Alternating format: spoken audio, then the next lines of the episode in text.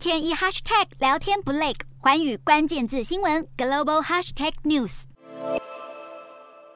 有中共权力瓜分大会之称的北戴河会议，据悉日前已经结束，七位政治局常委已经陆续公开各种行程。除了习近平及李克强的公开活动受官媒报道之外，目前任国务院副总理排名第三位的胡春华，他近期公开讲话及出席活动，被中共官媒新华社高调亮相。有论者认为，胡春华有机会在二十大顺利入场，甚至接下总理一职，进入以习近平为核心的党政领导班子，弥补他十九大落榜之憾。今天的国际新闻评论要来谈谈，倘若胡春华顺利入场，真的有机会成为李克强接班人？接下总理职位吗？以及五年后，在二十一大时取代习近平吗？胡春华在中共十八大时政治前景就被看好，与当时同样入局的孙政才被视为将可能在二十大成为中共第六代领导人。不过政治形势变化诡谲难测，孙政才被控严重违纪，消失政坛，而胡春华也没能在十九大入场成功。当时就被解读这是习近平要布局延任所铺成的政治肃清动作。有年龄优势的胡春华虽然接下国务院副总理一位，但论资排位，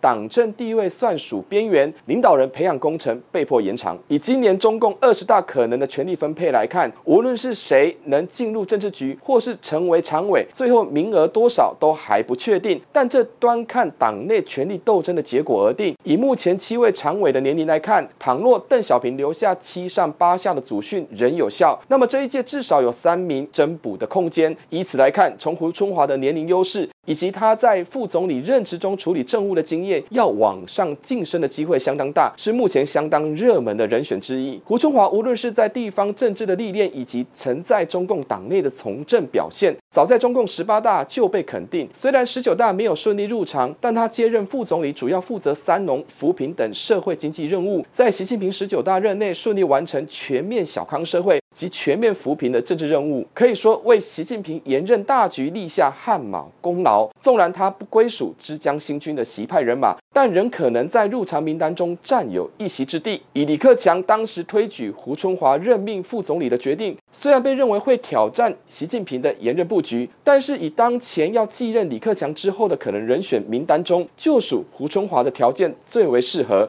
而且习胡两人并没有交恶的传闻，政治上胡春华严守尊习的路线，临危不乱的性格确实深受党内肯定。此外，就党政领导功能分配来看，无论是对习本人或是解决中国社会经济挑战，胡是党内各方可接受的人选。不过，胡春华若能顺利入场，这也代表习近平要安排自己人马的空间将缩小。外界传闻，上海市委书记李强是习近平力挺入场的人选。换言之，除非扩大常委名单，否则在既有额度的限制下，党内其他派系势必会有所意见。而胡春华入场，一方面是习可以借此缓和党内反弹的一步棋，拉帮结派又能取得共识；另一方面，胡春华的党政地位势必会提高许多，无论是否接下总理一职，都会对习近平的权位带来前置作用。引起外界关注的是，胡春华如果在二十大入场登位，以他的年龄条件，一直到二十一大都还会是热门的角色。而五年后，胡春华很有机会在二零二七年一跃成为习近平潜在的接班人。而这端看胡春华在中共二十大后的权位安排，入场后是升任国务院第一排名副总理，或是直接跃升荣登兼任总理，亦或是在习之下兼任国家副主席。三种可能的结果都牵动着未来习地位及中共权力结构的变化。持平而论。习近平及其从众势必会力防权力出现跛脚的风险。那么，在权力交换的你来我往之中，将会竭尽所能力阻其他敌对势力有反扑的机会。至于胡春华入场，是习近平布阵连任大局、党内权力分配可以接受的平衡点，进可攻、退可守的妥协方案。只是当胡春华的声势不断提高，也将对习近平及习派带来压力。进入中共二十大之后，习天下想必不会是承平盛世，党内斗争依依旧。会是精彩可期。洞悉全球走向，掌握世界脉动，无所不谈，深入分析。